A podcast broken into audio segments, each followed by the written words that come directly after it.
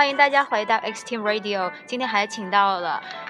新通杭州外语学院的校长陈孝清老师，再继续跟我们分享一下关于学术方面的一些讨论。陈校长您好，你好，你好。因为陈校长有特别多的一些从业经历，我给大家简单介绍一下吧。陈校长在 GRE 北美部都是非常厉害的一位名师，而且是行内特别出名的。而且他本人也是从荷兰毕业回来的一个学国际法的一位，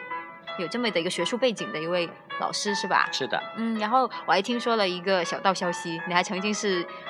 新浪五星级 PK 赛的总冠军，是吧？啊，那个好汉不提当年勇，那是两三年前的事情。其实它是一个。这样的一个比赛，就是把全国各个知名机构的老师请到了北京，嗯然后现场进行抽签来进行。呃，回呃来进行比赛，每个人只能讲十分钟，嗯就是雅思或托福的任何任何一道题目。下面的评委都是清华和北大的学生哦，那，然后还有教授，所以现场投票，现场投票非常刺激，像华山论剑一样。那么这个东西的好处就是在于说能够筛选出那些真正啊在良莠不齐的机构跟老师中能够能够筛选出真正。能够造福于那孩子们真正有有真本事的一些老师，可以八卦一下吗？就你现场批掉了多少位老师？现场批掉了我的单项的话，批掉了一百零几个老师吧。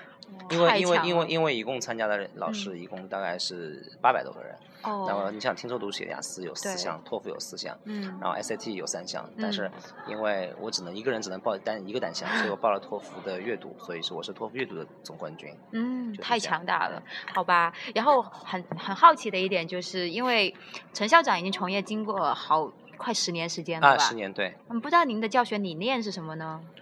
其实教学理念其实呃。就是我们中国古代韩愈说过一句话，就是“师者，传道授业解惑也”。嗯嗯，但是我后来在想，就是说我对我们培训机构而言，难道仅仅是啊传道授业解惑就够了吗？因为大家知道，教学和育人、教书只是一个过程，而育人是个结果。教书今天我们会发现，培训机构教书的根本目的是为了出分。就是孩子们，你既然到我这边读书，雅思和托福，你的目的，比如说你要去美国一个一个什么学校，托福需要一百分，嗯，我就得必须得给你一百分，这是我最简单的一个良知的体现，嗯，但是仅仅是这样就够了嘛？所以我觉得，对培训机构而言，应该应该给他们提更高的要求，这也就是我想去做的一件事情，就是叫理想主义的事情，就是叫育人，嗯，就是我们的所作所为，包括我们老师们的给孩子们的一些影响，最终能够去形成他们不同的性格，去影响他们的性格，我们就积极的正面的去。影响到孩子们的性格，然后让他们知道他们每一个人、每个个体，every individual 都很优秀、很很也很特别。嗯，哎，所以，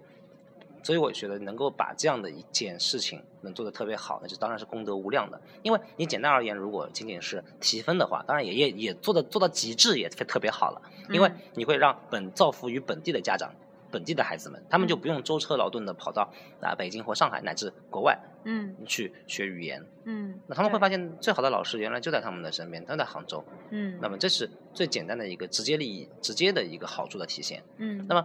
呃从育人这个层面来说的话，嗯，有点理想主义了，但是我相信我们会去做，嗯，也就是这就是为什么我们招聘的时候我们会招聘各种各样呃有不同天分的老师，他们不仅是雅思托福特特特雅思托福成绩特别好，他们不仅是呃。国外的院院校名校毕业的，嗯，他们也会有各种不同的擅长的东西，他们的思维特别的啊不一样。我觉得人和人是不一样的，这是非常好的一件一件事情。我举个例子，比如说我们有一个老师叫赵晨宇老师，是牛津的应用语言学硕士，但是他本身也特别的开朗，他不但会那英文特别好，他而且他。呃，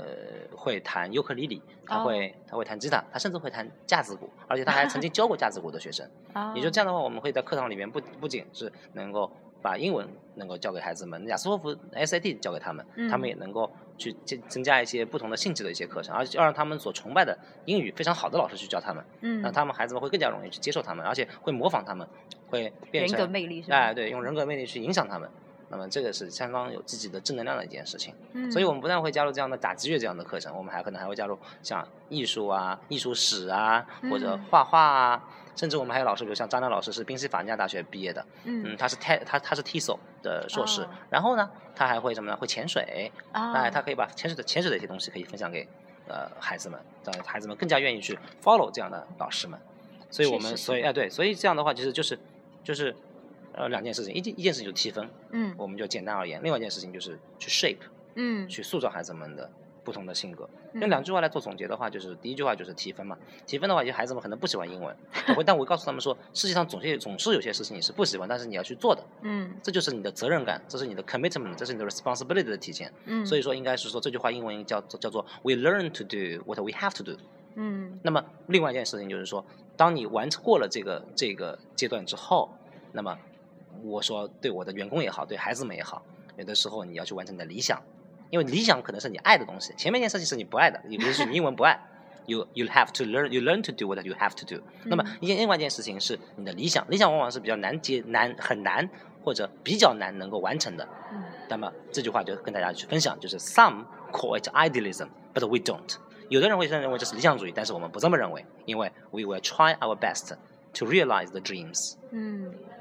哎，听得我都入迷了，都快问忘了要问下一个问题了。就陈总，不知道你在二零一六年对于新通，或者说对于整一个语培行业有没有一些寄语，或者有什么一些希望，或者是你本人有没有像像刚才你想说的，有什么 dream 想要去实现的呢？其实我刚才已经谈了非常多的关于我的一些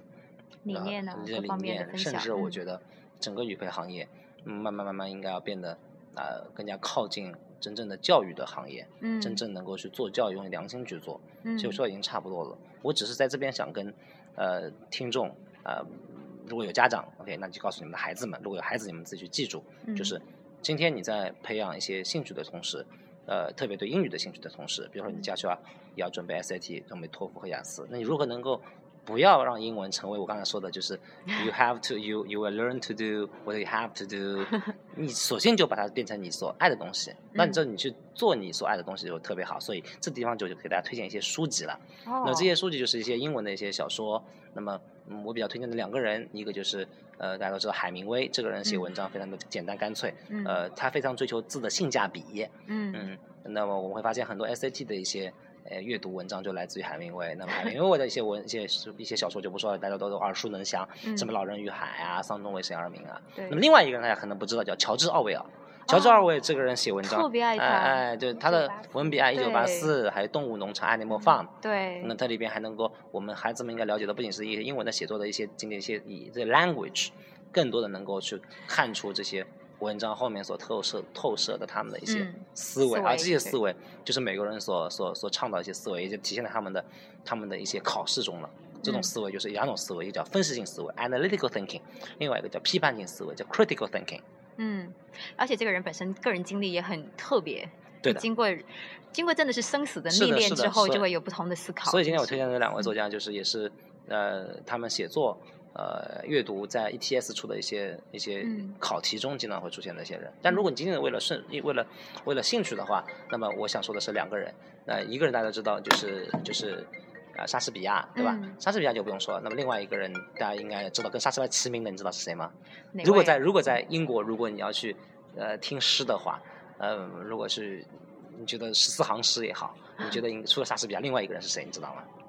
这个人也很有名，也特别有，也特别特别的有趣，人生经历也特别特别的曲折离奇、缠绵悱恻。谁啊？非常好。拜伦啊，拜伦是我认为当年俞敏洪去追他老婆，把拜伦的诗都背了 n n 多遍。拜伦，个料。这个人也非常非常的有趣，呃，他曾经组建了一支拜伦旅，因为他去去去当。当当当时的古希腊啊，当 sorry，当当时的那个希腊呃遭受土耳其入侵的时候，呃，他作为一个英国人，关个英国人屁事？他说不，我是世界的公民，所以他就组建了一支拜伦旅去去去英去帮助呃希腊人去抵抵抗土耳其的入侵。但最后在在到了那里以后水土不服，患上了疟疾，然后就用一种用一种放血疗法，就把自己放死了。